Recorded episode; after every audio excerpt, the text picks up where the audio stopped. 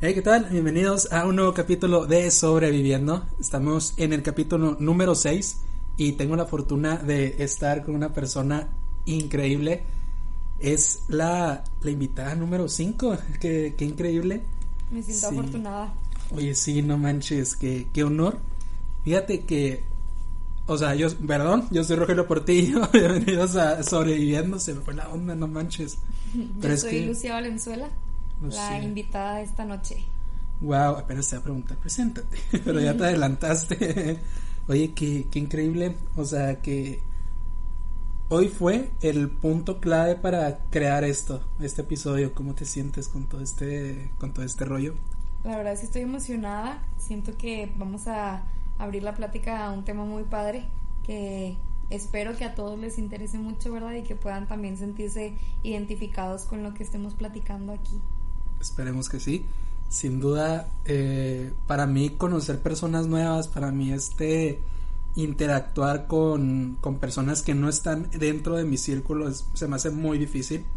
De hecho, para mí es casi, no voy a decir que imposible, sino que se me hace como muy terrorífico. Se me hace de esas cosas que, que van a pensar de mí, este, no le va a encantar como mi manera de ser, porque si bien creo que ya te diste cuenta, tengo un humor bastante, bastante negro, sí llegó a ser muy, muy chido, pero me encanta hacer bromas de todo tipo. ¿Cómo te sentiste cuando te hablé? Porque si bien yo te hablé por WhatsApp, me acuerdo muy bien que te hablé por WhatsApp, te dije, ¿sabes qué? Tienes una vibra muy buena, soy esas personas que creen mucho en las vibras, que creen en la en las conexiones, y bien ya tuvimos un episodio sobre sobre este tipo de conexiones, sobre cómo podemos relacionarnos con las demás personas. Y fue ese punto, fue ese punto tan, tan mágico, fue ese clic que si bien también lo estuvimos platicando en el, en el capítulo anterior sobre qué tal si el clic necesario no, no sea como que varias películas o una película en específico no- nos han dicho, ¿no? Eh, solamente haces una vez clic en tu vida, pero qué tal si no? ¿Qué tal si el clic se pasa de lleno con amigos, con la- las relaciones tanto amorosas? ¿Y qué tal si el verdadero amor de, de nuestra vida son los amigos? Tienes toda la razón. Fíjate que cuando recién me escribiste, como que no sé si fue la pandemia o qué fue, pero como que me empezó a dar así como ansiedad social. Y dije, no manches, no, o sea, ¿qué voy a hacer yo aquí hablando en un podcast? No tengo ni siquiera como el tema, ¿no? Fue así como que, pues no sé, apenas era como que la primera vez que, que platicábamos, ¿no? Formalmente, porque pues ya en persona nos habíamos visto unas que otras veces, pero pues no habíamos tenido como que la oportunidad de conocernos, de platicar bien y así. Entonces como que sí al principio fue así como que, híjole, pues bueno, pues vamos a darle, ¿no? Pero no, como que no tenía ni idea de, de pues qué íbamos a hacer, ¿no? De qué se iba a tratar esto. Pero ahorita como que ya que estuvimos como platicando más un poquito, que estuvimos eh, llevándonos más en estos días, ¿no? Que empezamos a, a conocernos un poquito mejor, pues siento que ya me solté un poquito más, ¿no? Y que he podido como que dejar ir esa ansiedad social post pandémica. Entonces, no sé, tengo ganas de que este episodio sea algo muy chido. Esperemos que sí, porque sin duda cada capítulo, cada parte, incluso con el segundo capítulo que fue con, con esta de Prima de Juárez, siento que nos conectamos más, pero, o sea, me, me gustaría pensar que ellos también se conectaron conmigo. Siento como, como tú dices, esa fobia social de que qué tal, qué tal si no, si no llega a haber esa conexión, si no llega a haber esa como, esa problemática de que no te conozco, este no me hables y por fortuna tú en corto, o sea, te dije, eh, creo que la, la primera frase, siempre he dicho esto, la primera frase es la que empieza todo. Y yo creo que esa, esa frase o esa palabra fue un, ¿qué onda, cómo estás? sí, ¿no? O sea, sí. Sí, creo que sí. Cre- creo que sí. Si bien ahorita estuvimos cenando aquí en, en Chihuahua, comemos mucho la maruchan con elote. Ujú. Creo que en, en otros estados también la conocen igual, ¿no? Pues no sé si así como maruchan con elote, pero acuérdate que en otros lugares le dicen esquite, o Esquites. no me acuerdo qué otras maneras, pero hay de todo tipo de, de mm, sinónimos, ¿no? De los elotes.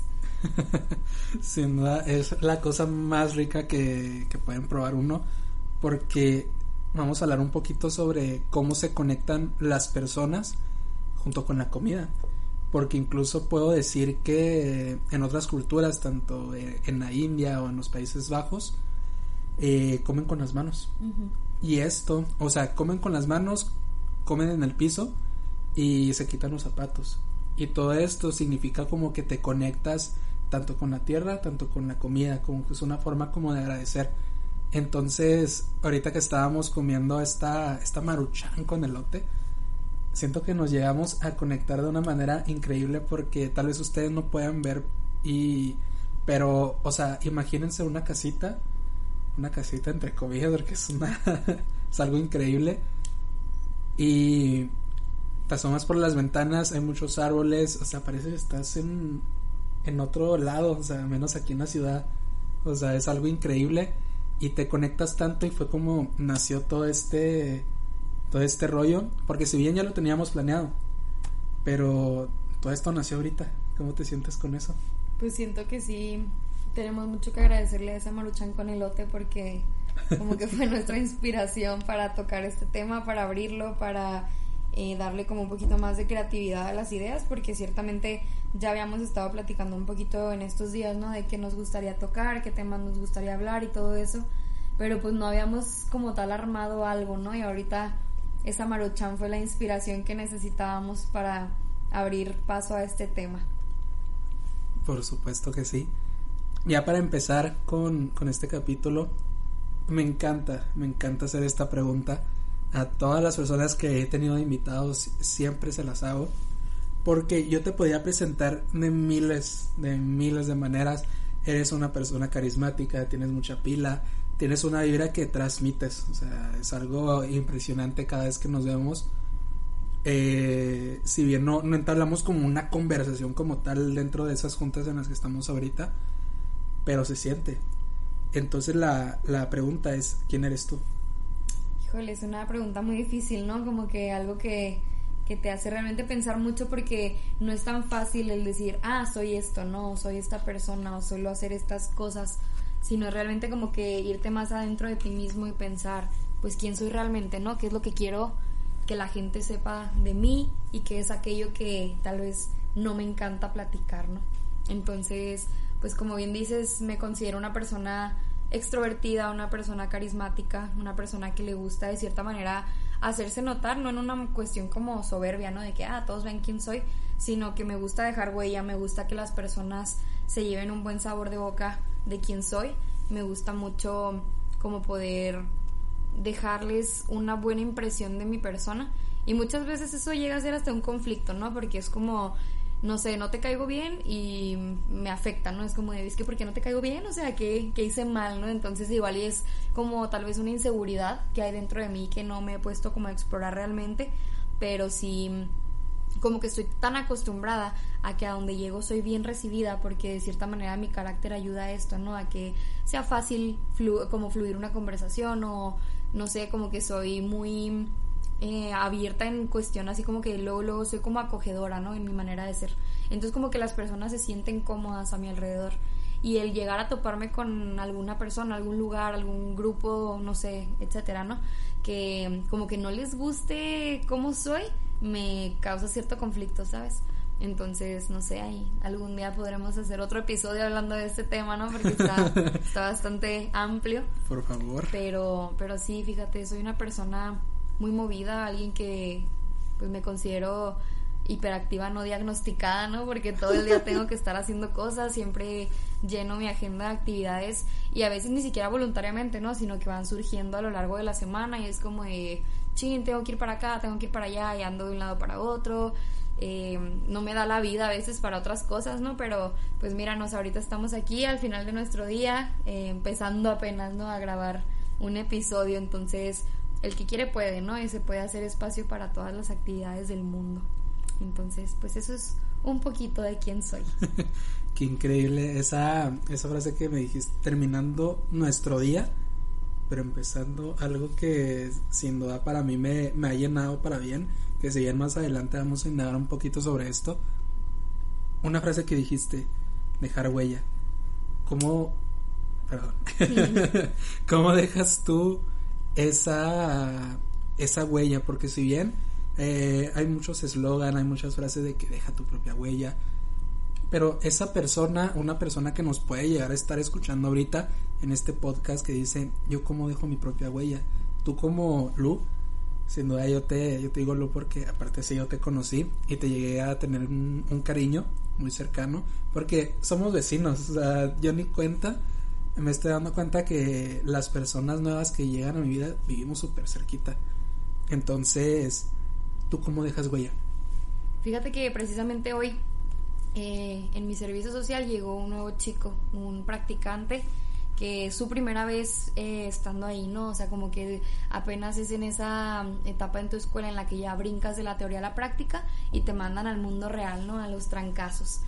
Y como que verlo me recordó a, a esa Lucía que en un pasado pues estuvo enfrentando esa situación, ¿no? Y como que al principio dije, lo novateo o lo trato bonito, ¿no? Y me quedé reflexionando mucho de que internamente, ¿no? Porque decía, pues es que realmente yo no quiero que él se sienta incómodo, al contrario, yo quiero que él realmente reciba de mí lo que a mí me hubiera gustado recibir de esa primera persona con la que yo me encontré cuando fui a mi primera experiencia como practicante, ¿no?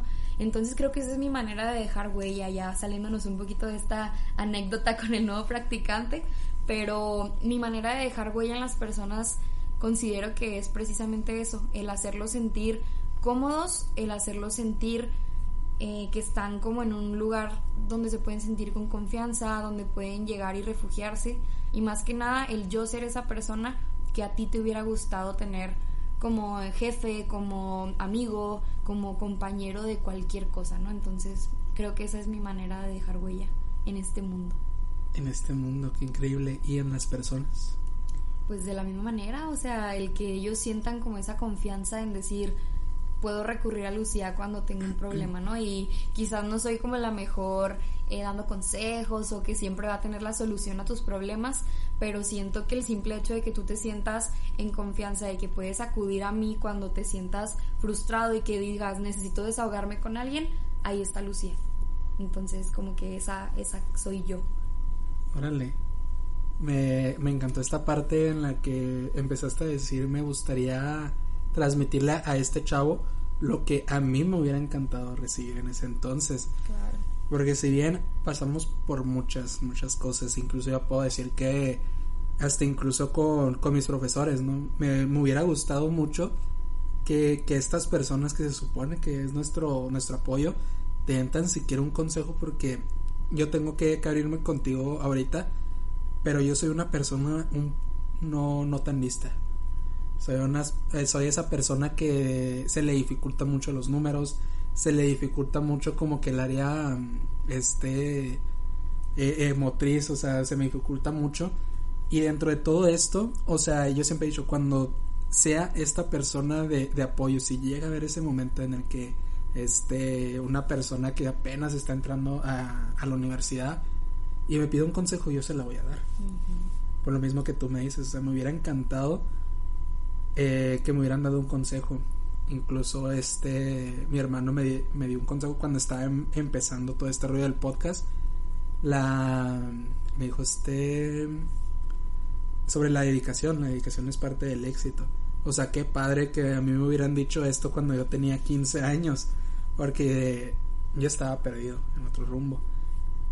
Dentro de todo esto, ¿qué es lo que te esa frase, esa esa esa parte que tú dices, yo me quedo con esto, este chavo o este profesor me la dijo cuando más estaba batallando, ¿qué es lo que más recuerdas tú?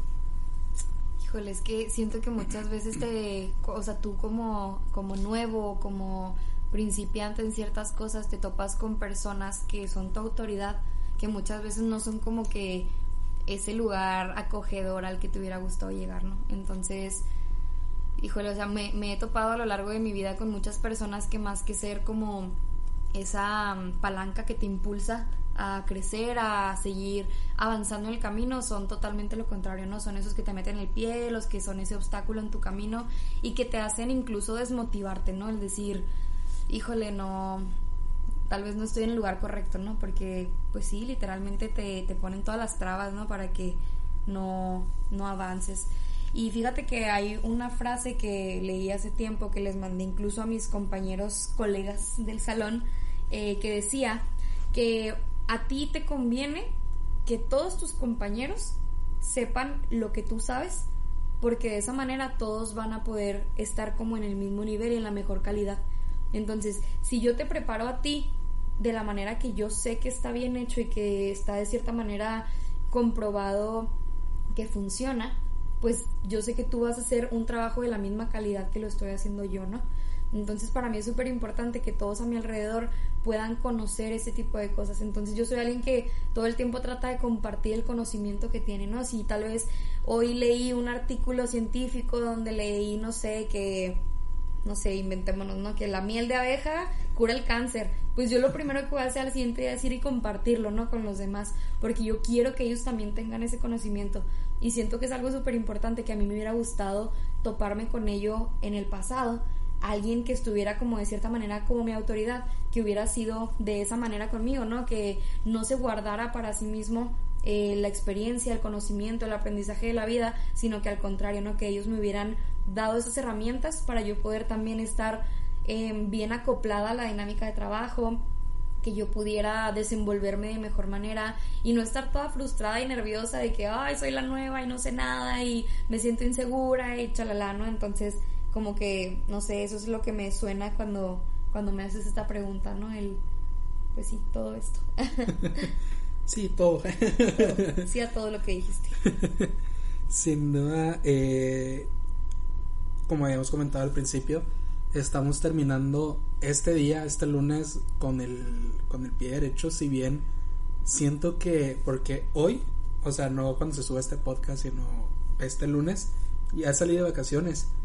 E incluso sentí esa necesidad de, entrar porque decía de que ahora qué hago o sea ahora qué hago con mi con mi vida con este con mi día porque si bien los lunes era levantarme a las 8 de la mañana alistarme eh, decir de que ok otra vez a la escuela o sea bien aguitadillo no este aguitadillo es triste a las personas que nos, nos pueden llegar a estar escuchando de otros de otros lados aguitadillo mm. estar triste Este. Y es aquí donde cae esta pregunta. ¿Qué haces tú con tu día a día? Pues, como te decía ahorita, suelo llenarme de actividades, ¿no? Suelo hacer muchas cosas. Igual y eso como que me, me hace sentir satisfecha y plena con quien soy, ¿no? El poder decir, estoy haciendo algo, ¿no? estoy siendo productiva, estoy siendo una persona útil para la sociedad, ¿no? Que es algo muy importante para mí, como que no sé, desde chiquita se me ha inculcado mucho esa parte de, que tienes que, o sea, que no estás aquí tú solo, ¿no? En este mundo, al contrario, o sea, estás rodeado de muchas personas, entonces tienes que ayudar a esas personas, tienes que ser útil para ellos, tienes que ser como ese escalón para que ellos también puedan crecer y todo esto. Entonces yo con mi día a día pues creo que trato de ser la mejor versión de mí misma y con quien sea que me tope, ¿no? Trato de siempre pues sí, como regresando un poquito al tema ahorita, ¿no? Ser esa persona que a ti te gustaría toparte en la calle, ser esa persona que a ti te gustaría tener una conversación con ella, sentirte cómodo, ¿no? Estando simplemente en presencia de esa persona, tal vez en silencio, ¿no? Sin tener que hablar, pero que tú digas, qué a gusto me siento estando aquí con ella, o sea, no, no me siento así como que, ay, silencio incómodo, ¿no? O sea, al contrario, ¿no? Que seas como esa persona que disfrutas estar con ella. Y en mi día a día, pues en cuestión así como de actividades, ¿no? Pues como todo ser humano semiadulto, nuevo, nuevo en esta vida de adulto que no nos encanta. ya no quiero ser adulto. Ya no quiero, ya no me gustó, diría Carlitos de, los Rugrats. Este, pues me levanto en las mañanas temprano, voy al servicio social, en las tardes normalmente tengo pacientes. Cabe recalcar, no había mencionado, ¿verdad? Pero soy fisioterapeuta en proceso, todavía no estoy titulada, ¿verdad? Pero en algún futuro, ojalá.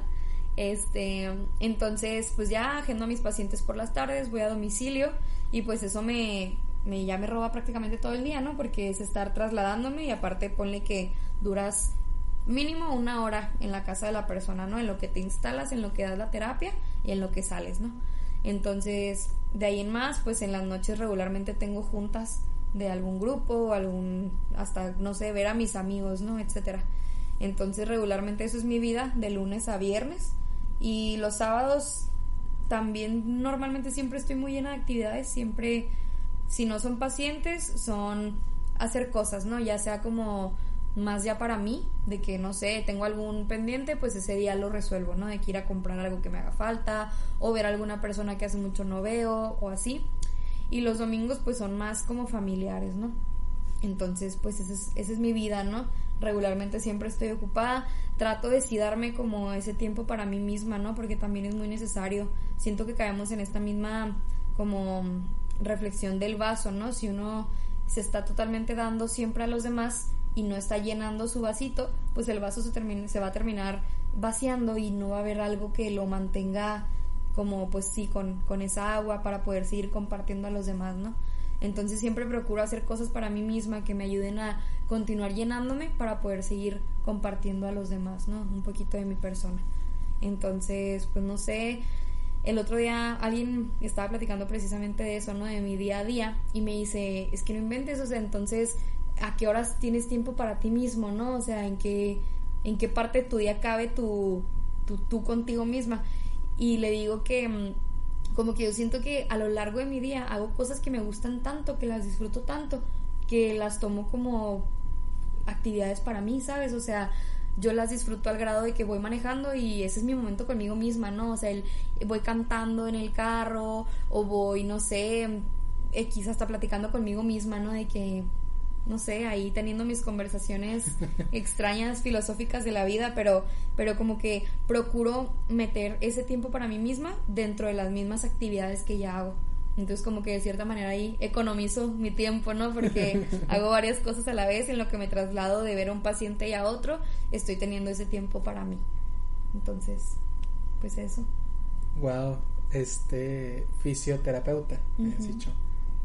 Eh, todo esto, o sea, con este tema sobre este ser, este momento en el que tú me empiezas a decir, ese momento en el que siento que este es mi momento para mí mismo, escuchar música, estar en el carro, ese es tu ser.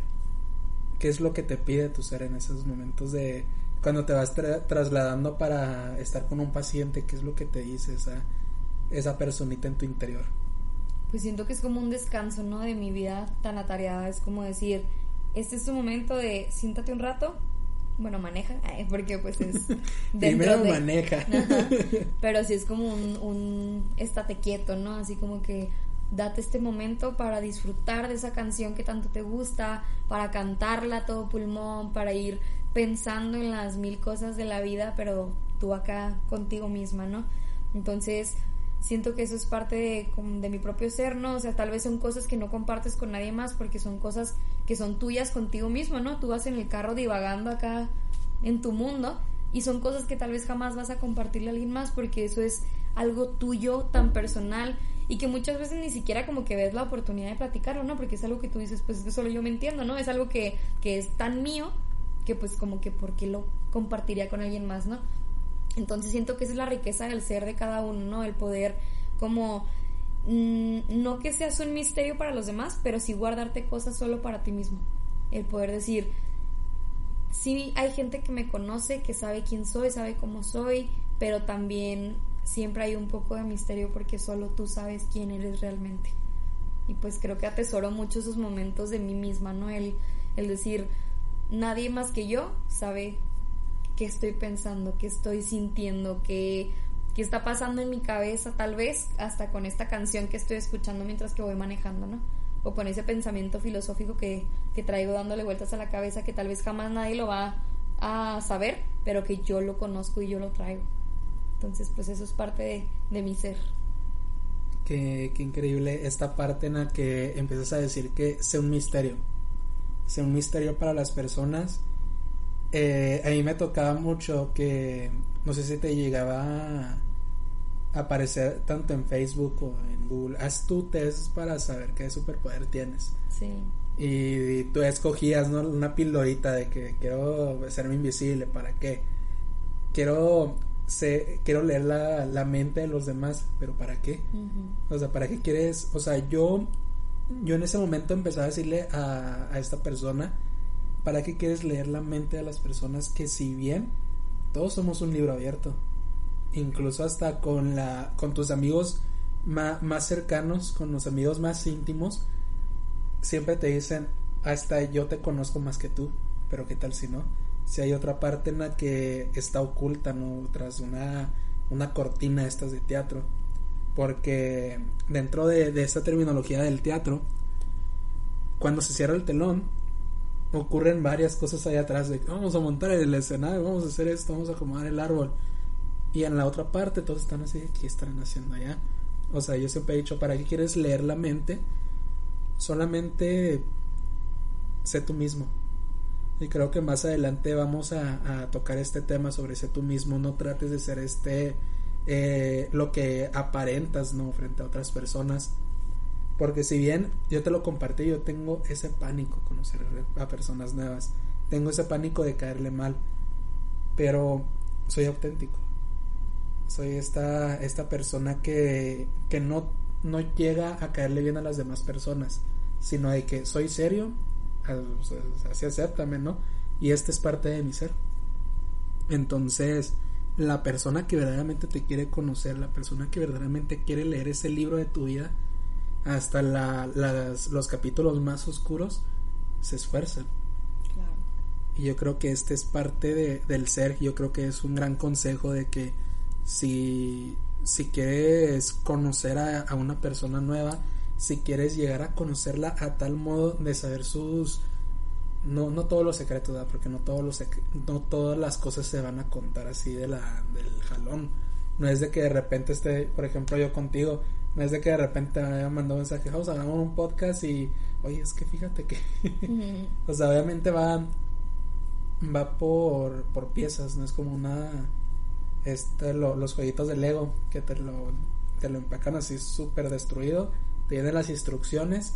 ¿Qué tal si la vida tiene instrucciones? Se me salió un gallo. Eh, ¿Qué tal si la vida eh, tiene instrucciones, pero nosotros no sabemos? ¿Cómo nos damos cuenta de que lo que ahorita estamos viviendo es verdaderamente una simulación de, de nuestro ser?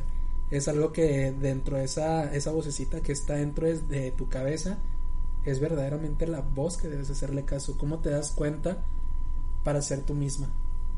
Fíjate que ahora que dices eso de la vocecita, siento que todos, aunque no nos demos cuenta, tenemos este sexto sentido, ¿no?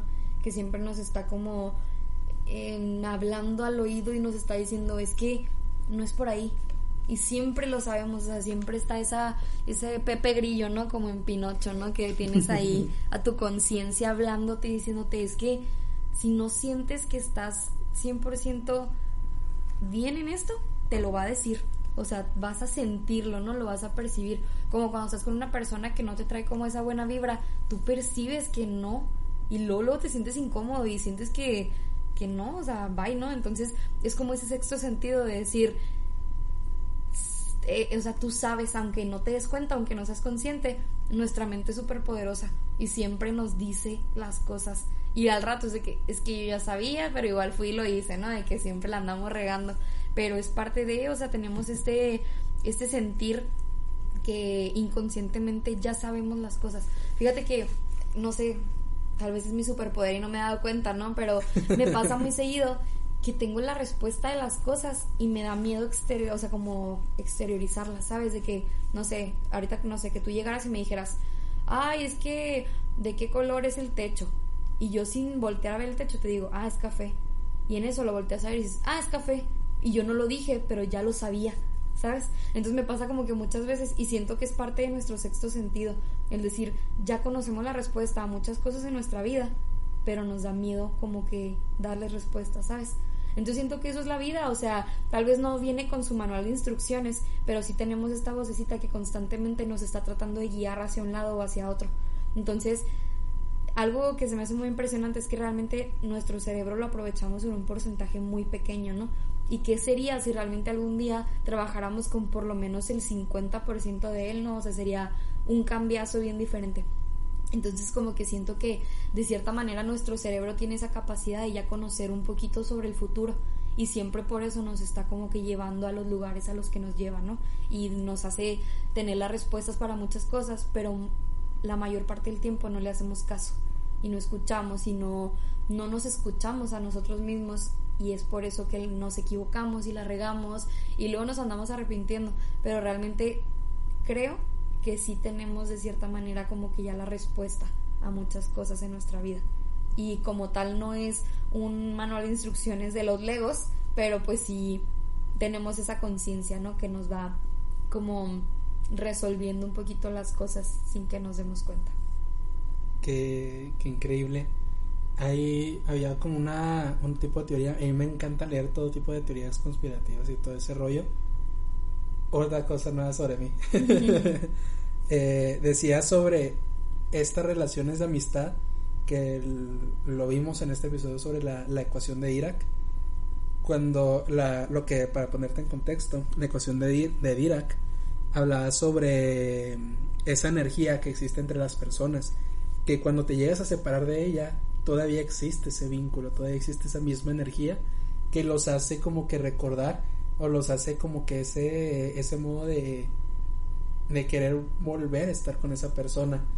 ¿Qué tal si las personas que nos hemos topado en toda nuestra vida o nuestra corta vida en nuestro caso son verdaderamente las como las señales o nuestros ángeles porque si bien yo te puedo compartir nunca había tenido una, una amiga tan cercana que ahorita puedo compartir lo que, que es esta Ariana, mi mejor amiga que si bien cuando yo cometa un error o sea no me da el consejo sino que me regaña incluso me llega a decir es que no debes hacer esto o sea no no puedes y es donde empezaba como que a, a, creer más en esta teoría, o sea, qué tal si estas personas que van pasando por nuestra vida o las personas que se quedan a pesar de las dificultades más feas son verdaderamente esas personas que les decimos los ángeles guardianes. ¿Tú qué piensas sobre esta, esta teoría? Está bastante interesante, fíjate, pero creo que sí, o sea, realmente ya fuera de un tema así como religioso y todo eso, siento que siempre hay personas en nuestra vida que nos van haciendo, nos están cuidando, ¿no? Nos están haciendo ser mejores cada día. Y precisamente los amigos son esto, ¿no? Como dicen, los amigos son la familia que tú no eliges, ¿no? Digo, más bien que tú eliges. ¿Cómo? ¿Y cómo? ¿Cómo? Pero sí, o sea, como que siento que son esas personas que, que vienen y que mmm, dejan esa marca tan profunda en tu corazón, en tu vida, que sí te ayudan, o sea, es como el decir, haces una conexión tan, fu tan fuerte con ellos que ellos logran realmente ayudarte a progresar en la vida, ¿no? A ser mejores. Y pues eres tú quien los elige, o sea, tú, tú tienes como esa capacidad de decidir, quiero seguir con esta persona en mi vida o de plano ya, bye, ¿no? Pero pase lo que pase, sea que te alejes de esa persona o no, como tú dices, siempre va a haber algo, una conexión que se va a quedar, ¿no? Todas las personas que, que nos topamos en la vida dejan un cachito de sí mismos en nosotros y viceversa. Entonces, sí es como hasta nos lleva como a la pregunta, ¿no? De qué, qué cachito de ti quieres dejar en las demás personas, ¿no? El realmente vas a ser tú ese ángel guardián que acompaña al otro, a tu amigo, a tu compañero de vida, etcétera, o vas a ser ese esa piedrita en el zapato, ¿no? Entonces como que lleva eso a, a esta reflexión del decir qué huella quiero dejar en las personas que tocan mi vida. Incluso hablando de teorías conspirativas, esas cosas eh, hay una teoría que es la teoría del huevo, no sé si alguna vez la hayas escuchado, que nos habla sobre que nosotros somos como que una sola persona y no, o sea, como que todas las personas a nuestro alrededor somos también nosotros mismos y todas las personas que han habido en la, faz de la tierra son nosotros mismos. Entonces todo lo que tú le hagas al otro te lo estás haciendo a ti mismo, tanto lo bueno como lo malo. Entonces es como, esto me hace muchas reflexiones de decir, realmente cómo estoy tratando a los demás, o sea, qué estoy dejando en ellos, porque eso me lo estoy haciendo a mí misma, ¿no? Entonces siento que es una parte muy padre de poder ver como que ese, mm, pues sí, amor al otro, ¿no? El decir, a mí me gustaría sentirme amada, sentirme respetada, sentirme protegida por esa otra persona que termina siendo yo mismo, ¿no? Entonces está, está muy suave esa teoría, o sea, está como que te deja pensando mucho y es decir, de que, órale, o sea, incluso Hitler se hizo muchísimo daño a sí mismo al haber hecho toda esa masacre contra los nazis, ¿no? Porque realmente era él mismo dentro de esa persona. Entonces, pues esto es la teoría del huevo, ¿no? Y está bastante interesante porque te hace pensar mucho en cómo te gustaría tú recibir ese trato del otro, que realmente pues eres tú mismo, ¿no? Oye, qué, qué increíble, yo no sabía y yo aquí me contradecía, o sea, me encantan las teorías conspirativas, pero nunca me había tocado escuchar sobre esta la teoría del huevo, ¿verdad? O sea, qué, qué increíble y qué tan y qué tan poderoso podemos llegar a ser. O sea, nosotros no tenemos la, la idea de que nosotros tenemos superpoderes. O sea, todos queremos nacer que con la superfuerza, que poder volar, que poder leer la mente, eh, ser invisible. Lo podemos llegar a hacer, ¿no? Podemos llegar a hacerlo, pero de otra manera. Ser superhéroes, pero para una persona, para varias personas. Eh, lo hablábamos en el capítulo anterior sobre eh, sobreviviendo al dolor. Este decíamos que no nos ponemos hoy en día, estamos en el 2021, no nos ponemos en los zapatos de una persona. Tú ves a. Yo te puedo dar este, mi ejemplo. Yo antes hacía stand-up, pero no era yo. O sea, al, momento de, darme cuenta que le hacía daño a las demás personas y yo burlarme, ¿no? De, de, esas, de esas cosas, yo antes yo decía, es que es comedia. Pero, o sea, nunca me había puesto en los zapatos de esas personas de que es que me hiciste daño. Y es lo mismo que tú dices, de que qué tal si, si estas personas, las que nos vamos topando, o qué tal si esas personas que se sentían ofendidas por este tipo de, de bromas, era yo mismo. Entonces, eh, aquí entra también una frase de lo que te choca, te checa. Entonces, dentro de, del tema del, del capítulo anterior, dentro de ti misma, vamos a hablar sobre, sobre nosotros, tener como una plática más íntima, tú cómo sobrevives a un dolor, a cualquier dolor, un dolor tanto físico, un dolor tanto de, de rompimientos, de, de, de, amores, ¿no?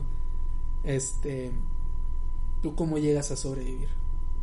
Fíjate que es algo pues bastante como complicado porque soy una persona que batalla mucho para desahogarse.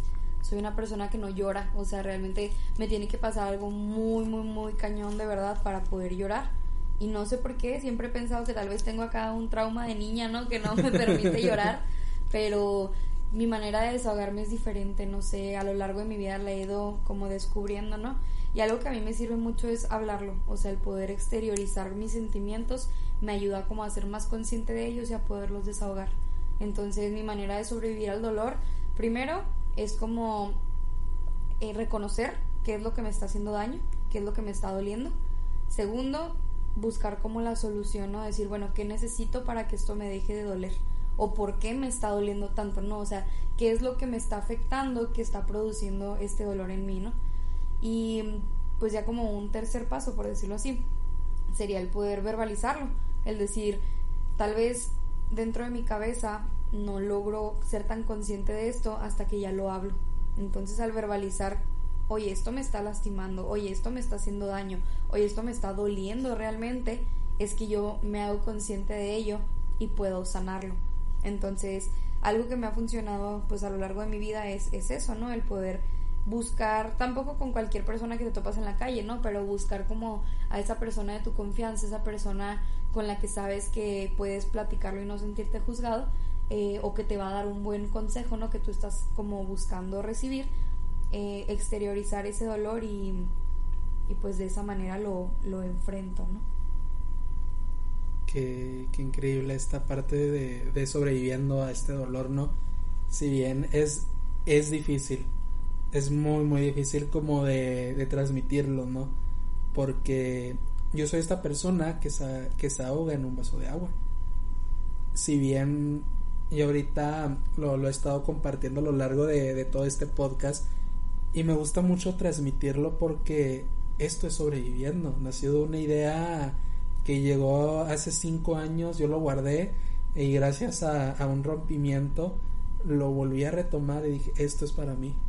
Esto es lo que yo quiero tener en, mi vida, dentro de mi ser, dentro de, de, estas personas a las que voy a invitar porque si bien el, el encierro nos ha hecho mucho daño, pero si bien también nos ha hecho reflexionar varias cosas, que las pequeñas cosas son las que más debemos de valorar. Claro. Y sabes qué siento que pasó en esta pandemia que nos forzó a interiorizar. O sea, como que muchas veces tenemos una vida tan ajetreada, tan a la carrera, que no nos damos el tiempo para realmente sentarnos y darnos cuenta, hacer esa, esa introspección, ¿no? De decir realmente quién soy, o sea, qué siento, qué pienso, cómo soy yo mismo, porque muchas veces no nos damos ni el tiempo de conocernos a nosotros mismos. Entonces siento que esta pandemia nos encerró a enfrentarnos a todos nuestros demonios, ¿no? Al decir, híjole, o sea, realmente no me había sentado a pensar o a sentir esto porque estaba sobresaturando mi vida de otras cosas que ahora por este encierro no las puedo hacer. Entonces, siento que fue por eso tan pesado, ¿no? Porque no estábamos acostumbrados a este silencio, a este pues de cierta una de cierta manera soledad, ¿no? De decir, estoy conmigo mismo y enfrentarme a encerrarme en mí mismo y conocer todo esto que me duele, que me pesa, que no me ha dado el tiempo de, de sanar, pues fue algo muy duro por esta pandemia, ¿no? Pero al mismo tiempo siento que ahorita los que logramos sobrevivir a, esta pandemia, pues estamos, siento yo que más conscientes de quiénes somos, más maduros emocionalmente de cierta forma, porque tuvimos esa oportunidad, ¿no? De poder conocernos, de poder escucharnos a nosotros mismos, de poder sentarnos y pensar y sentir, porque es algo que creo que no habíamos podido hacer. La verdad, no aquí me gustaría mucho tratar esta, esta plática un poco más profunda. La pandemia. Sin duda es un tema que, que si bien a algunos les da la ansiedad, ¿no? Como dice el perrito. Sí.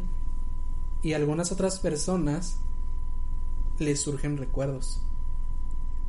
Tú me, me estás diciendo sobre que estás a punto, ¿no? De, de obtener este título de, fisioterapeuta. fisioterapeuta. ¿Cómo te afectó a ti la pandemia? Pues mira, fíjate que no sé si fue como algo positivo, ¿verdad? Porque obvio nadie quiere esta pandemia, pero me ayudó mucho a crecer en lo profesional, porque en esta pandemia fue cuando yo me aventé a poder trabajar en la casa de las personas, ¿no? O sea, como que antes de la pandemia no, no me había aventado a, a poder como trabajar ya a mis propios pacientes y el hecho de que nadie quería salir a un centro de rehabilitación, a una clínica, a un hospital, me hizo llegar a atender personas en su propio domicilio. Entonces, profesionalmente hablando, esto me ayudó a crecer muchísimo porque me fui haciendo de muchos pacientes que pues tenían miedo de salir de sus casas y me llamaban para yo ir a, al lugar, ¿no? A donde ellos estaban. Entonces, pues sinceramente a mí la pandemia me favoreció, ¿no? O sea, me, me ayudó a, a, abrirme mucho, a quitarme esos miedos, a agarrar experiencia.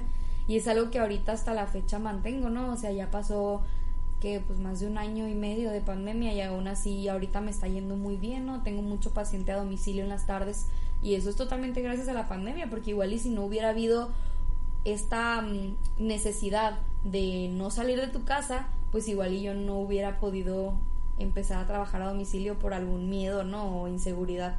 Entonces realmente, te digo, pues de manera profesional la pandemia me, me ayudó, me dio más tiempo para estar en casa y poder tal vez sentarme a, a estudiar un poquito más, a conocer más de algunos temas y ahora que tenemos pues las redes sociales es una gran ventaja, ¿no? Porque puedes estar hasta en Instagram, en Facebook, en TikTok, en donde tú quieras y puedes obtener información, ¿no? Sobre lo que tú estés buscando. Entonces, no sé, o sea, obviamente no quiero que esta pandemia continúe, pero ciertamente tengo que agradecerle porque fue un parteaguas en mi vida profesional el poder aventarme y perder ese miedo a, pues ya, a una cuestión ya más adulta y profesional. wow, o sea, esto me encanta. O sea, las personas que dicen que, que la pandemia pues en sí le, les favoreció. Porque si bien me he topado con varias personas que empiezan a decir de que eh, no, es que la pandemia fue mala, que la pandemia este ya me tiene, ya me tiene harto. Incluso lo comentábamos en uno de, de los episodios sobre este el momento de que los estudiantes empiezan a decir es que yo ya quiero regresar a clases presenciales, yo ya quiero volver a, verlos, pero si bien ya volviste a la normalidad, y lo vuelvo a repetir aquí porque va, va conectado ¿no? con lo que tú estás diciendo, o sea, si no hubiera sido por la pandemia, no hubieras conseguido este trabajo. Este, llega ese momento en el que yo me quedo pensando, yo me quedo callado obviamente, ¿no? Porque son diferencias de ideas de que es que ya quiero salir con mis amigos, tú los ves en, en, el mismo Instagram, ¿no? Que suben las historias, están con sus compas. O de que empiezan a decir, es que yo ya quiero volver a la escuela. En sí, tú ya estás en la escuela, o sea, la escuela no, no se ha ido. La escuela sigue ahí en otra modalidad, ponle, pero sigue estando ahí. O sea, en pocas palabras, pues esto nunca se terminó.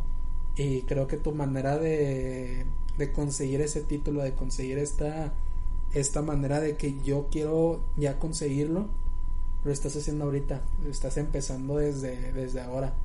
Y yo creo que para perseguirlo, nuestros sueños, pues es dar el, el 100%, ¿no? Es, darlo.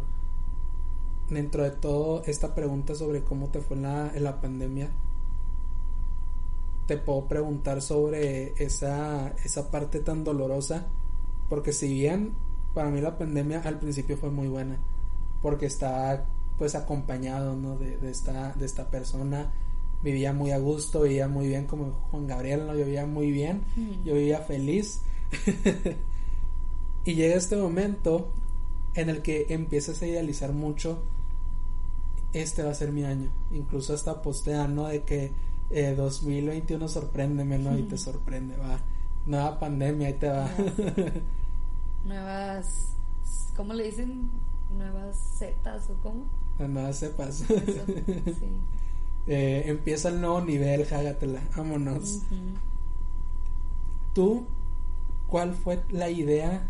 Porque si bien ya vamos a terminar este año, o sea, se fue súper rápido. ¿Qué era le, de Lu al principio del 2021 que tú dices, no lo pude, no lo pude concretar? ¿Qué fue esa, esa cosa o cuáles fueron esas metas que como te digo, o sea, si bien ahorita tú volteas hacia atrás, que es malo, pero volteas hacia atrás y te topas con un chorro de cosas, ¿cuáles son por al menos cuatro cosas que tú has dicho de no los puede cumplir? Mm. Es que sinceramente, o sea, soy una persona que se enfoca mucho en lo positivo, ¿sabes? O sea, casi no me enfrasco en, en lo que no logré, en esos fracasos, en esas cosas.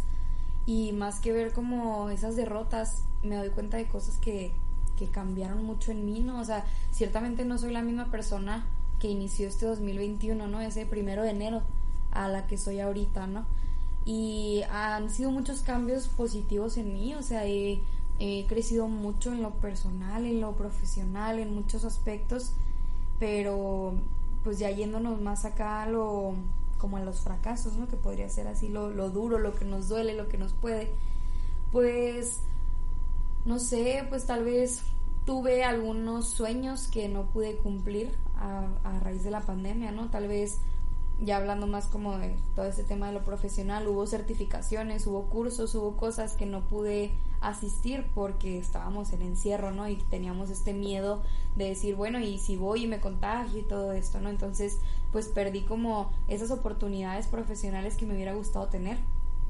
Algo que sí te podría decir que me pudo fue el perder la oportunidad de acabar mi escuela presencialmente, ¿no? O sea, porque pues me gradué en plena pandemia y todo mi último año de, escuela pues fue virtual. Entonces yo estaba muy ilusionada de tener un año súper lleno de prácticas, de pues literal iba a estar, iba a tener nomás un, dos materias el último semestre y una de ellas era estar todo el día en campo clínico. Entonces pues ni siquiera iba a tener que estar yendo a la escuela, ¿no? Era totalmente practicar.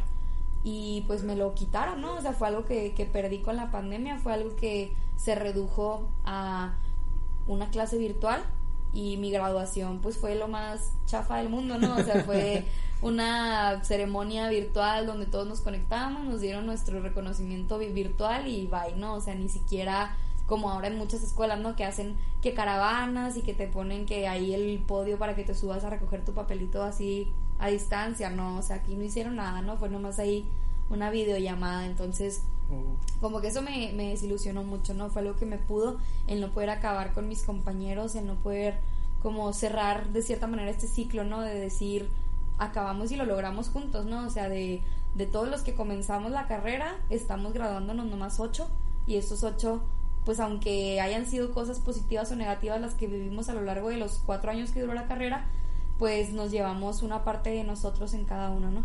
Entonces sí, esa es como esa segunda cosa que me robó la pandemia. Em, pues una tercera cosa, pues no sé, lo típico, ¿no? Personas vienen y van, eh, relaciones amorosas, amistades que surgieron durante la pandemia y que no se consolidaron, ya sea por falta de tiempo, por falta de, de no poder vernos presencialmente, ¿no? Es decir, la distancia no favoreció a esas relaciones. Em, no sé, creo que estamos como seres humanos tan acostumbrados al, a lo físico, al contacto, al, a la cercanía, que el estar tan distanciados nos afectó mucho. Conozco muchísimas parejas que a lo largo de la pandemia tronaron, o sea, no, no aguantaron y eso que eran relaciones sólidas, relaciones buenas y la distancia los arruinó. Entonces, pues no se diga con relaciones que apenas iban comenzando, ¿no? Que fue en mi caso, por ejemplo, o amistades que pues simplemente no, por falta de procurarlos o por falta de simplemente la motivación, ¿no? Porque siento que eso también vino a golpearnos muy duro la pandemia. Hubo un tiempo en que todos estábamos desmotivados, nadie tenía ganas de nada, todos estábamos con ese mood triste, ¿no? De decir, ya no quiero hacer nada, o sea, estoy harto de estar en mi casa y a la vez no quiero salir de mi casa porque qué miedo, ¿no? Entonces estábamos encerrados y mm, como que eso también vino mucho a golpear la pandemia en ese en ese relacionarse socialmente, ¿no? Y pues nada, son esas algunas de las cosas que, que me golpeó la pandemia. Pero te digo, pues procuro enfocarme más bien en lo que me trajo positivamente.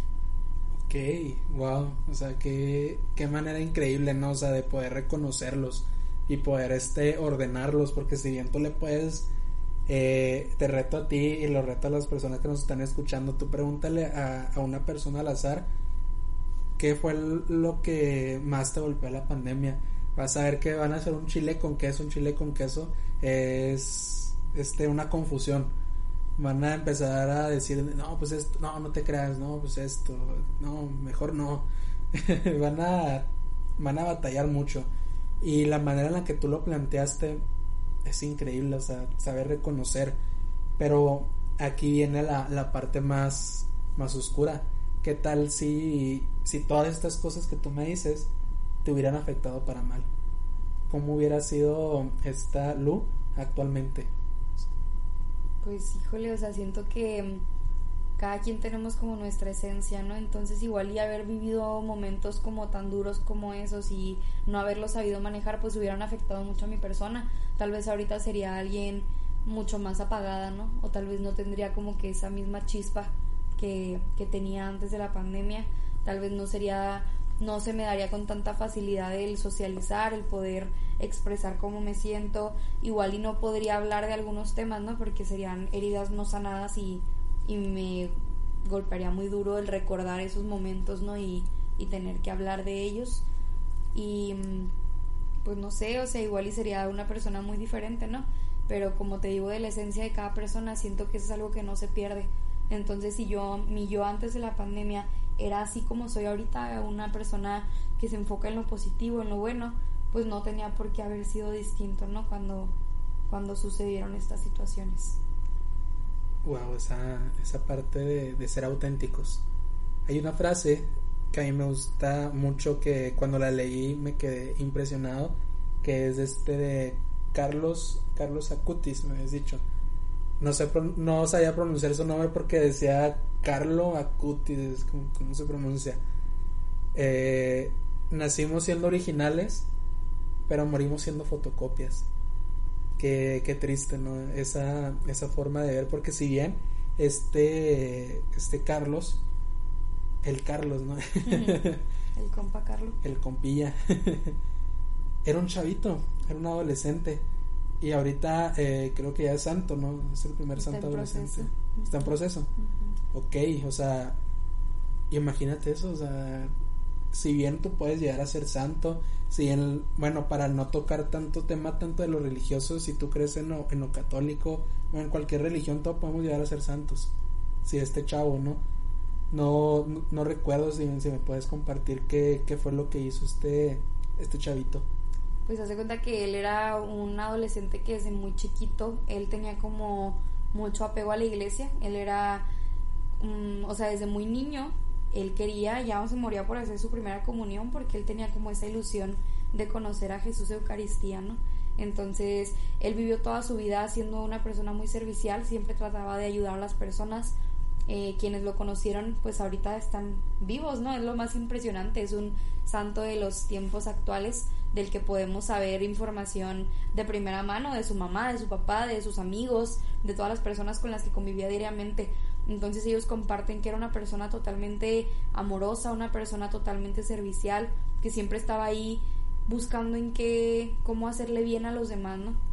Y era alguien que, como te comento, desde que él estaba muy chiquito, él quiso conocer la grandeza de la Eucaristía, ¿no? Del poder recibir a, Jesús de esa manera y desde entonces él quedó enamorado del servicio y no se pudo despegar más de ahí y de repente sin razón aparente pues se enferma gravemente y muere. Y pues todos refieren que, fue así como que ay me asusté. Que fue como que mm, como que Dios ya lo quería con él sabes o sea es como decir, era de cierta manera imposible, ¿no? Lo que le estaba pasando.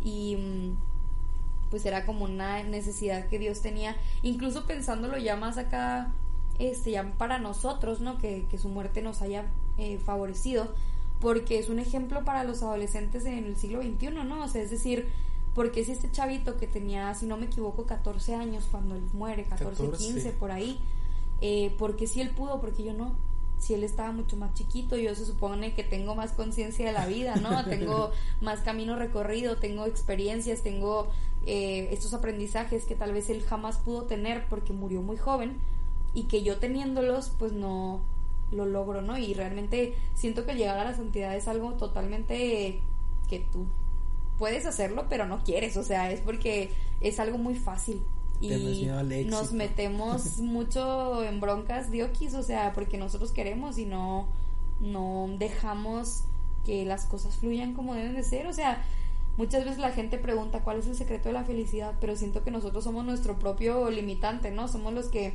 nos provocamos eh, el no ser felices, porque la vida realmente es muy sencilla, pero nosotros nos metemos el pie muchas veces incluso a las personas que escuchen esto y digan, ay, sí, pues qué fácil, ¿no? Tengo muchísimos problemas que yo no me he causado, pero ciertamente nosotros tenemos el control total, entonces tú sabes cómo te va a afectar eso que está sucediendo, tú tienes el control de si esto te va a dañar o si vas a, va a ser como ese escalón para que crezcas, para que aprendas, para que te motive a sacarle provecho positivo a eso que estás viviendo, ¿no? A esa a ese obstáculo, a esa circunstancia, ese problema.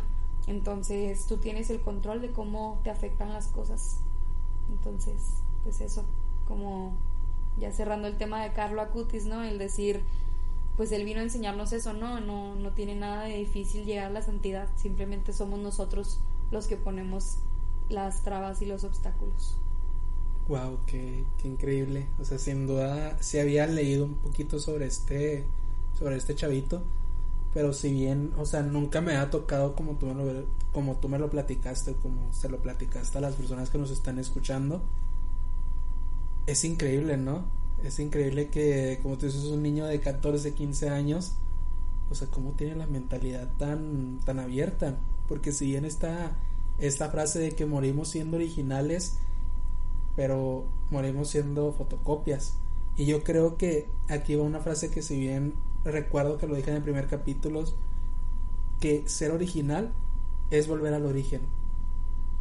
Tú como Lu, ¿cómo eres original? ¿Cómo te podemos percibir como esta chava es 100% original, no tiene ningún filtro? Si bien es muy imposible, todos vivimos con muchos, muchos filtros. Por ejemplo, te, te voy a dar este, lo que me, me habían dicho que si bien ahorita lo recuerdo y me cala estos chavitos de, de, la escuela en la que estoy me empezaban a decir, es que eres bien chido, eres bien divertido, cuentas buenos chistes, Pero yo por dentro sufría, o sea, yo por dentro decía, tan siquiera ayúdame tantito, o sea, ya te ayudé a ti, pero ahora necesito una, una palabra de aliento, no una palabra de que eres bien chido, eres bien chévere. Y yo creo que este es mi punto para mi ser, el ser original, es volver a ese origen en el que todos me decían, eres bien padre, eres todo esto. Fue, fue esa parte, ¿no? Incluso en este, en la idea del podcast, si bien no sé por qué, no, no lo tiré este cuadernito, pero doy gracias a Dios, doy gracias al universo que, que no lo tiré porque ahí estaba anotado todo, el origen ahí estaba. Entonces yo creo que al dar esta oportunidad, este paso, pues es simplemente volver al origen. ¿Tú cómo vuelves al origen para nosotros conocerte como un ser original? Fíjate que todos los días te topas con personas que tratan de pisotear tu esencia, ¿no? O sea, tú tal vez te sientes muy a gusto siendo de una manera y luego llega alguien más y te dice, es que no seas así, o sea, no me gusta que seas así, a mí me molesta que tú seas de esta manera, o ¿por qué te pones eso de ropa? o ¿por qué te pones así el cabello? o ¿por qué haces esto? Y siento que el ser original es decir, ¿sabes qué? Me vale gorro lo que tú pienses, o sea, a mí no me importa que a ti no te guste porque eso me hace sentir bien a mí mismo. Y el hacer, o sea, como que no permitir que esos comentarios te afecten es mantenerte original. Es decir, pues yo me quiero poner el cabello color verde moco porque a mí me gusta, o sea, no, no te tiene que gustar a ti, me tiene que gustar a mí. No te tienes que sentir tú a gusto con eso, me tengo que sentir yo a gusto con eso, ¿no? Porque esto soy y esto me gusta y me siento en paz, me siento tranquilo, me siento pleno siendo de esta manera. Entonces, ¿por qué tendría que dejar de ser lo que yo quiero, lo que a mí me gusta, lo que a mí me hace sentir pleno, porque a ti no te guste, ¿sabes? Entonces, esa es mi manera de ser original, el no dejar que los comentarios me afecten demasiado y no dejar que todo lo que pase a mi alrededor cambie quién soy realmente. Wow. Volviendo a la frase de, de, Carlos, eh, de que nacimos siendo originales y morimos siendo fotocopias, ¿qué es, ¿cuáles son esas partes de la, la experiencia, ¿no? de la vida que te hace cambiar? Pues es que no sé, retomando la frase, ¿no? O sea, como que, mm, no, como tú dices ahorita, es, es muy difícil que, que te mantengas original porque claramente las personas que pasan por nuestra vida siempre dejan algo, ¿no? Y, y nuestra esencia es realmente como una compilación de todo lo que las personas importantes a nuestro alrededor han dejado, ¿no? Tú no puedes ser eh, diferente, por ejemplo, a tu mamá, a tu papá, a tus hermanos, porque ellos dejaron un cachito de sí mismos en ti, ¿no? O sea, tú formaste tu persona en base a lo que tú veías en ellos hasta, no sé, de bebé, ¿no? O sea, el decir, yo soy muy extrovertido porque mi papá era muy extrovertido y así de cierta manera me lo inculcó. Que claro, hay sus excepciones, ¿no? ¿Cuántos papás no son de que bien diferentes a sus hijos? Pero realmente incluso esas diferencias, este, si ve, o sea, incluso con esas diferencias sigue habiendo similitudes en las esencias, en los caracteres de estas personas, porque no puedes formar un carácter tú solo, o sea, es todo lo que te va pasando en la vida, como tú dices, ¿no? Todas estas experiencias, todo esto que, que influye en ti va formando quien tú eres. Entonces, no puedes simplemente como deslindarte de todo esto que pasa a tu alrededor y tratar de construir tu originalidad sin que todo lo que está a tu alrededor influya. Entonces, más bien es como saber ser muy sabio para elegir qué de todo lo que hay a mi alrededor me conviene y me gusta para hacer mi propia esencia.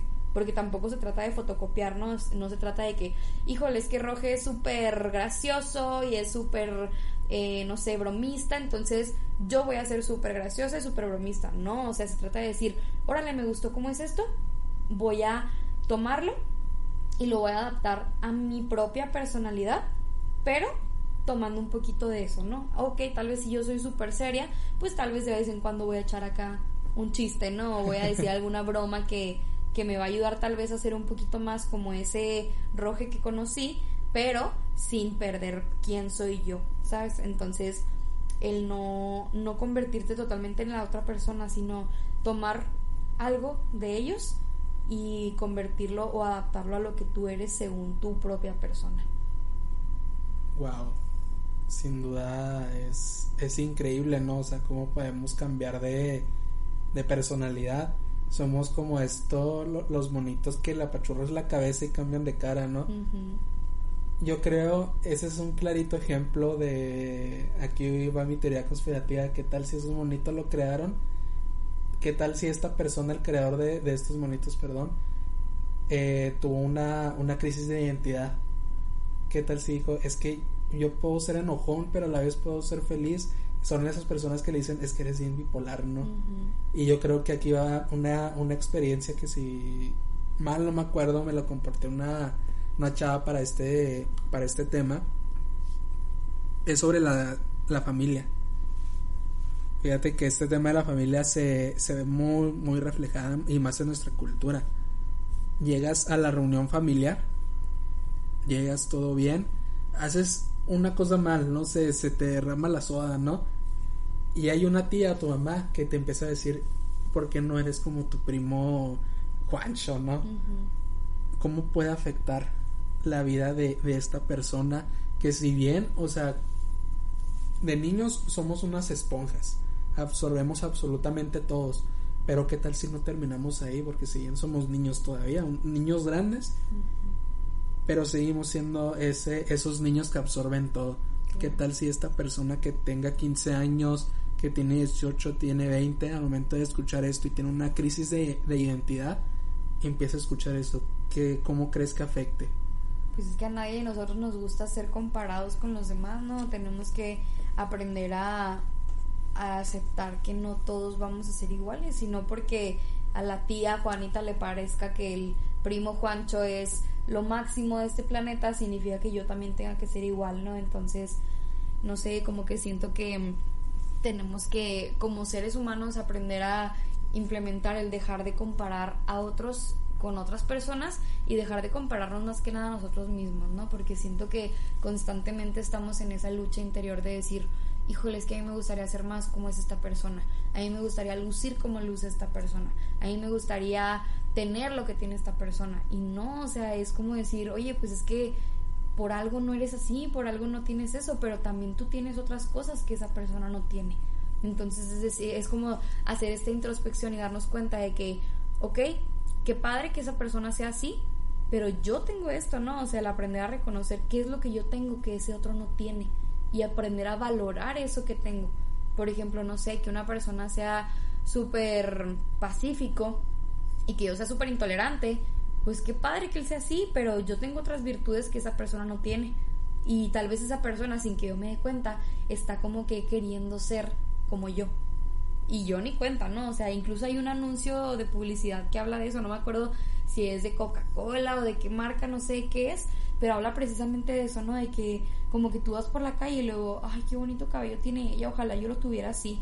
Y esa otra persona te está viendo y está diciendo, híjole, qué padre se viste, quisiera vestirme como ella. Entonces, no, o sea, constantemente nos estamos comparando con los demás, ¿no? Y es bien importante que para poder este como conservar esa originalidad, esa autenticidad, el aprender a darnos cuenta e identificar quiénes somos y cuáles son aquellas cosas que nos definen, cuáles son nuestras virtudes, cuáles son esos talentos que yo tengo que el otro no tiene. Entonces creo que cae dentro de eso mismo, ¿no? El, el no sí me va a afectar obviamente que las personas me estén comparando con otros, ¿no? Porque va a ser así como uno, y es que ¿por qué me tienes que comparar? O sea, yo sí es cierto, no soy así, pero yo también tengo otras cosas, ¿no? Entonces, obviamente afecta eh, que te quieran estar como tratando de cambiar como eres, pero no, no hay que enfrascarnos en eso, no hay que dejar que eso nos afecte o que nos haga querer cambiar quiénes somos por vernos mejor frente a los demás. Qué, belleza, qué, qué bonito esta, esta parte si bien tú, tú me has dicho de que cuando ves un anuncio automáticamente dices yo quiero tener este reloj, yo quiero tener el, el cabello de, de, este color, yo quiero tener esa chaqueta que tiene este vato.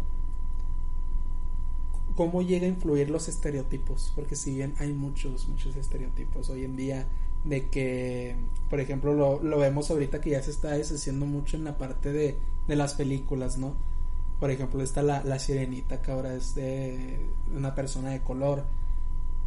¿Cómo llega a influir estos estereotipos que si bien ahorita si bien lo pueden tomar de que es que ya lo están haciendo correcto, ¿no? Todo lo que son los estereotipos. Pero qué tal si no? O sea, cómo llegan a afectar de que para ser originales, para ser nosotros mismos, cómo llegan a afectar estos estereotipos. Pues es que siempre el estereotipo es algo que está pésimo, ¿no? Porque te hace como que desear ser alguien que no eres. O sea, te hace como que decir, por ejemplo, ¿no? Ya hablando más como de raza y géneros y todas esas cosas, siempre estamos como que buscando por qué el otro es mejor que yo en esto, por qué el otro hace esto, por qué el otro es así, por qué el otro es así. Pero pues los estereotipos son algo que ha afectado muchísimo al hombre a lo largo de la historia, ¿no? Es algo que ha dejado muchísimas heridas en nuestro pasado y en nuestro presente y futuro, ¿no? Entonces, siento que mm, más que cómo podrían como afectar esos, estos estereotipos es retomando lo que decía ahorita, ¿no? Es decir, no dejar que nos afecte. O sea, sí sé que es muy difícil, ¿no? No es como que tan fácil como decirlo de que no dejes que te afecte y lo, ah, bueno, ya no me afecta, pues no, ¿verdad? Pero sí trabajar constantemente en decir, es que yo soy esto, ¿por qué me tiene que afectar el no ser esto otro? ¿Sabes? O sea, el decir, ¿por qué si, no sé, yo soy negro y él eres blanco? Es como decir, ¿por qué me va a afectar? ¿Sabes? O sea, yo soy yo y yo tengo que aprender a a amarme y a valorar esto que soy y verle como el lado positivo, ¿no? A las cosas y, y decir, no sé, te digo, valorar, ¿no? Lo que eres, lo que tienes, lo que no tienes. Cuántas personas incluso que se ven como según el estereotipo, ¿no? La típica güera, con un cuerpazo, con dinero y así. ¿Tú cómo sabes que esa persona está vacía por dentro, ¿no? Y que trae mucho dolor en sí misma y que no quiere ya ni siquiera vivir porque no encuentra un sentido a su vida. Y otro totalmente contrario, ¿no? Que tal vez está súper acomplejado físicamente y que no se quiere a sí mismo y bla, bla, bla, pero que es muy feliz, o sea, que, que tiene una vida súper pacífica, que disfruta, que tiene amigos, que tiene una familia estable, lo que quieras, eh, pues él sí es feliz, ¿no? Y no necesariamente es lo que el estereotipo marca como lo más correcto. Entonces es nomás como, pues te digo, aprender a, a romper con esos estereotipos y valorar quiénes somos y, y más que nada darnos cuenta de que pues por algo somos quienes somos y eso nos hace únicos e inigualables, ¿no? Es decir, nadie en este planeta, en la historia de la humanidad, va a ser igual que yo. Y eso es la magia de, de quiénes somos el decir, no va a haber ninguno como yo en este mundo, jamás. Entonces, pues qué padre, ¿no? O sea, el decir, qué bonito, qué maravilloso el, el que yo soy único y aprender a verlo como algo bueno y no enfocarnos en, es que ¿por qué no soy como este otro? Pues es que ese otro tampoco es como eres tú. Y eso es lo padre, la diversidad que hay en nuestro mundo. Somos seres únicos, muy únicos, que sin duda conocerte a ti es, es increíble, o sea, nunca me había imaginado que íbamos a tener este, esta conexión tan, tan rápido, fue cuestiones de semanas, ¿no? Y aquí va la, la parte final, la que más me, la que más me gusta, no es de que todo el podcast me la mantenga acá todo, todo ondeado, pero me gusta mucho porque es donde empezamos a profundizar, es donde empezamos a tocar esta, estas fibras que si bien pueden llegar a ser este reflexivas, ¿no? Para, para uno, cómo es sobrevivir al ser que es de ahorita de Lu. Cómo sobrevive esta Lu a su ser. Fíjate que como que siento que muchas veces me como que yo misma he puesto las trabas y he batallado para aceptar quién soy. Y más que nada por las heridas que ha dejado el mundo, ¿no? O sea, es como aprender a soltar todo aquello que me ha hecho daño y aprender a aceptarme a mí misma. Siento que ahorita en este punto exacto de mi vida, Lu es una persona súper segura de sí misma, súper plena, súper feliz, que ciertamente está muy satisfecha con lo que hace con su día a día, ¿no? Entonces, más que sobrevivir a mí misma en este momento, fue como un, todo un proceso de sobrevivir a quien fui antes, ¿no?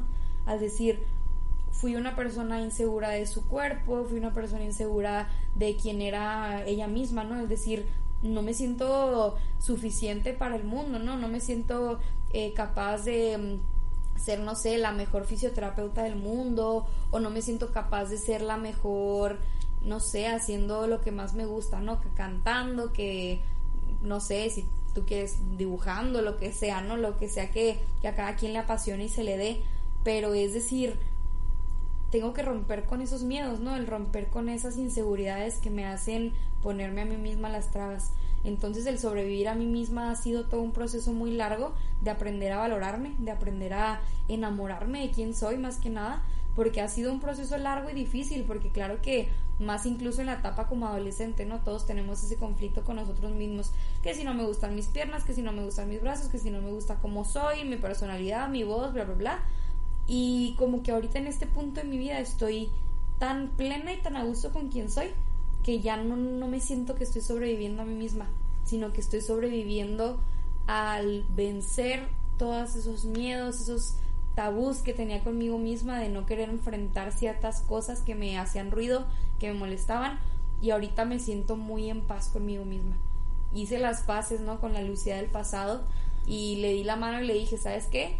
Compas, ya, ya estuvo que que si las inseguridades, que si los miedos, que si el temor al fracaso, que si todo eso, tú todo lo puedes y te lo has demostrado a lo largo de tu vida. Entonces, ¿por qué tú misma te estás poniendo esos frenos? ¿Por qué tú misma te metes el pie? Al contrario, o sea, valórate y date cuenta de todo lo capaz que eres y aprende a llevarte a ti misma a ese a esa cima, ¿no? de la montaña, porque siento que como te decía desde un principio, no, o sea, nosotros somos nuestros mismos limitantes y somos los únicos capaces tanto de llevarnos a la cima como de enterrarnos en lo más profundo de la tierra, ¿no? Entonces, todo está en ti. Tú tienes el control de tu vida, tú tienes el poder de que las cosas te salgan para bien o te salgan para mal. Incluso cuando el mundo esté volteado de cabeza, tú tienes el control de cómo tomas las cosas, de cómo reaccionas ante las situaciones, de cómo permites que te afecte o no te afecte cada cosa que pasa en tu vida.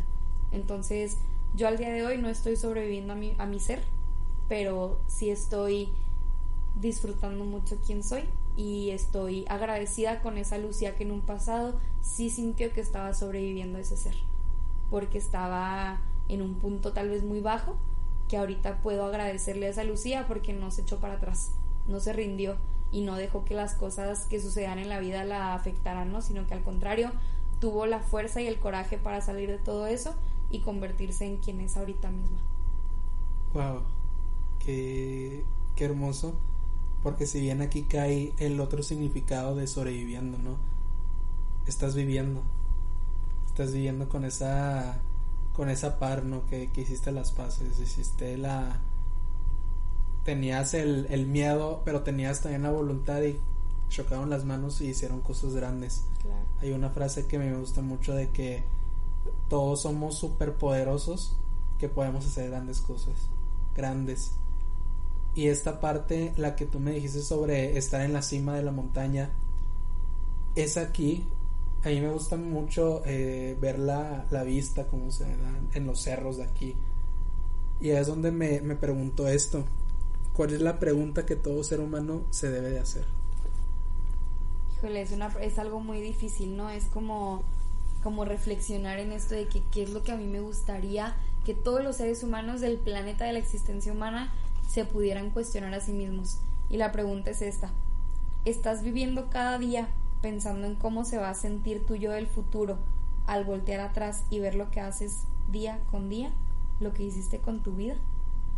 Entonces siento que, que esa es mi pregunta, ¿no? O sea, el yo poder llegar al final de mi vida ya estando viejitas y si es que llego a esa edad, ¿verdad?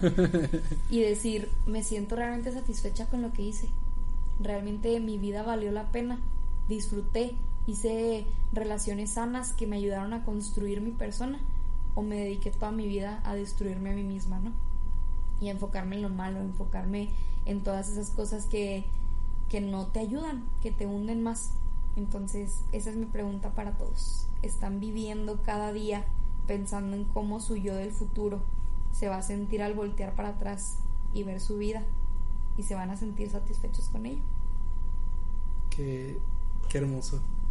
Qué hermoso y más cuando llegas a este punto de la vida en el que no sabes, tienes esta crisis de la, de la identidad y es aquí donde también toco este punto, ¿no? Este podcast se, se hizo con la metodología de las balas perdidas. Tú disparas hacia el cielo y no sabes a quién le va a caer no sabes. Y aquí va la, la última parte de este, de este podcast que se llama Profundizar. Me encanta esta parte porque es donde saco mi verdadero yo. Saco esta parte tan, tan cariñosa. Saco esta parte que, que si bien todos empiezan a decir de que, oh, es todo muy bonito. Mm. Pero es una ideología del ser. Es una gran oportunidad para para aprender sobre nosotros mismos. Y si bien ya para despedir este, este episodio, que esperemos que hayan muchos contigo porque sin duda me encantó. Me encantó hablar contigo, me encantó este estar comiendo maruchan, estar retomando Lo más delicioso de la vida. Exacto, en manjar de los tú terminaste primero que yo y eso que está hable y hable. Es que yo tenía mucha hambre. si bien yo te puedo decir, te considero una gran amiga sin duda te considero una gran amiga, te considero esta, esta parte que, que me hizo falta a lo largo de este 2021, que como te digo, ya se va a terminar. Qué rápido, ¿verdad? Qué rápido. O sea, sin duda me trajo muchas cosas, me trajo muchas enseñanzas, me trajo hasta desdichas, ¿no? Pero para mí esto es parte de sobrevivir. Y yo creo que mi, mi pregunta sobre eso, de que, que, cuál es la pregunta que todo ser humano se debe de hacer, ¿estás sobreviviendo o estás viviendo? Entonces, sin duda yo te puedo decir ahorita que gané una gran amiga, no me equivoqué en hablarte en ese día, recuerdo que fue un, em, fue un miércoles saliendo de esa junta. Yo creo sí. Sí, sí. Porque yo estaba de que me, me está faltando, me está faltando más, contenido y ese me estaban acabando las ideas. Si bien este podcast ya, ya tiene sus nombres, ya tiene definido de qué va a tratar, pero me gusta mucho jugar con todo eso. Al final nunca hablamos del tema ya definido. Pero ese día que te hablé, hicimos el clic. Hicimos esa, esa chispita que, que si bien lo estuvimos hablando en el episodio pasado de que no solamente el clic significa de que, ah, ya, ya encontraste al, al, amor de tu vida, que si bien puede existir o tal vez no, pero qué tal si el amor de tu vida se convierte en tu amigo, se convierte en, en esas personas que te apoyan, que te levantan. Sin duda. Sí, ¿no? A veces como que tenemos ese estereotipo, ¿no? De decir, el amor de mi vida es una persona con la que me voy a casar y voy a tener hijos y voy a ser feliz hasta viejito pero no necesariamente porque no todas las personas estamos diseñadas para el matrimonio y para tener una vida de ese estilo, sino que el amor de tu vida puede ser tanto tú mismo como las personas que están a tu alrededor, ¿no? Ya sean tus amigos, ya sea tu familia, ya sea hasta un lugar, ¿no? Que sea como ese lugar que te hace sentir pleno, feliz, lleno de, de, de amor, de vida. Entonces, pues estamos como cayendo en el mismo estereotipo, ¿no? De no cerrar ese contexto, este concepto del amor de tu vida a una idea que está culturalmente aceptada, ¿no? Entonces sí, qué padre que, que sin darnos cuenta estábamos formando como un lazo, ¿no? Esa, dejando como esa energía, como tú dices ahorita, ¿no? En las personas, porque yo creo que jamás en la vida nos imaginamos, ¿no? Que estaríamos aquí el día de hoy sentados en un sillón comiendo maruchan con elote y grabando un episodio para un podcast, ¿no?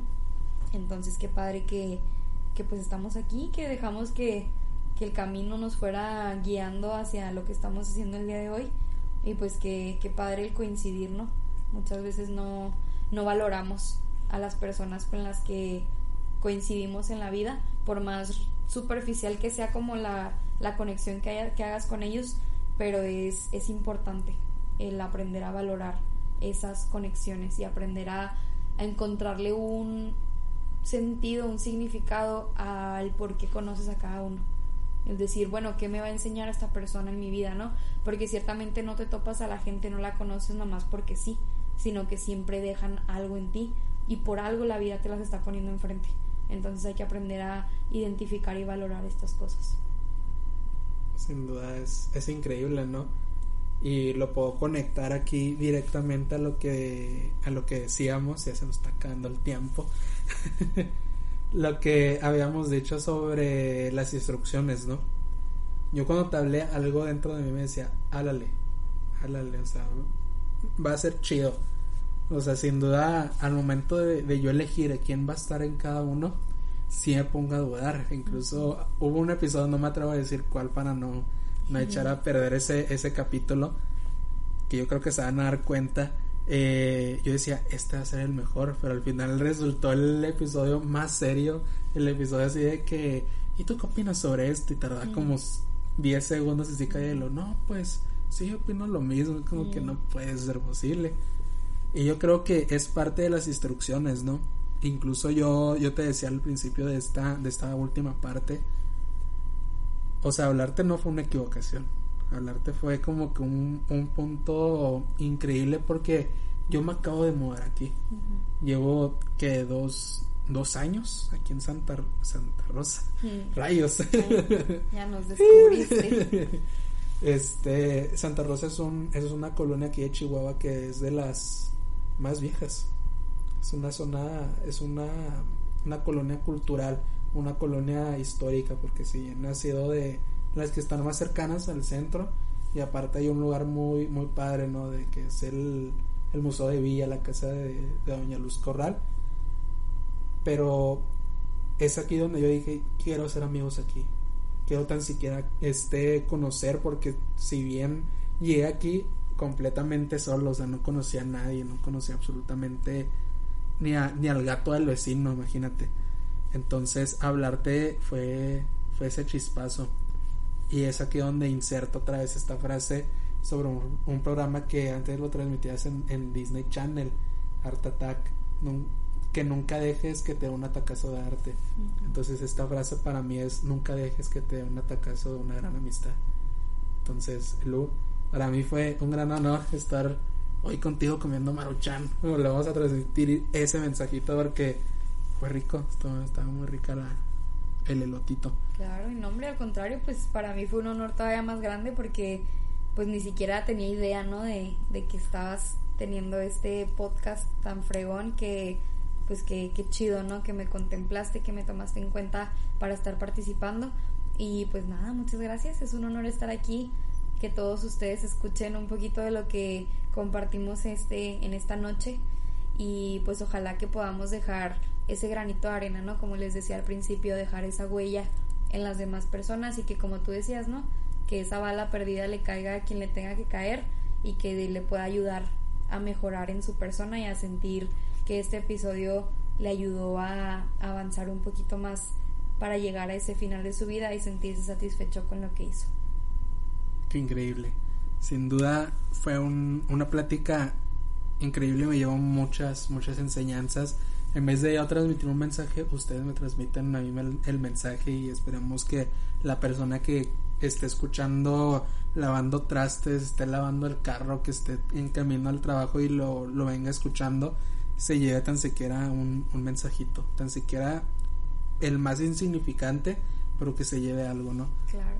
Entonces, ya para despedir este, este capítulo, si, si te está gustando, te pido por favor que, que le des follow, que le des este el seguimiento para que no te pierdas ninguno, ningún capítulo, perdón.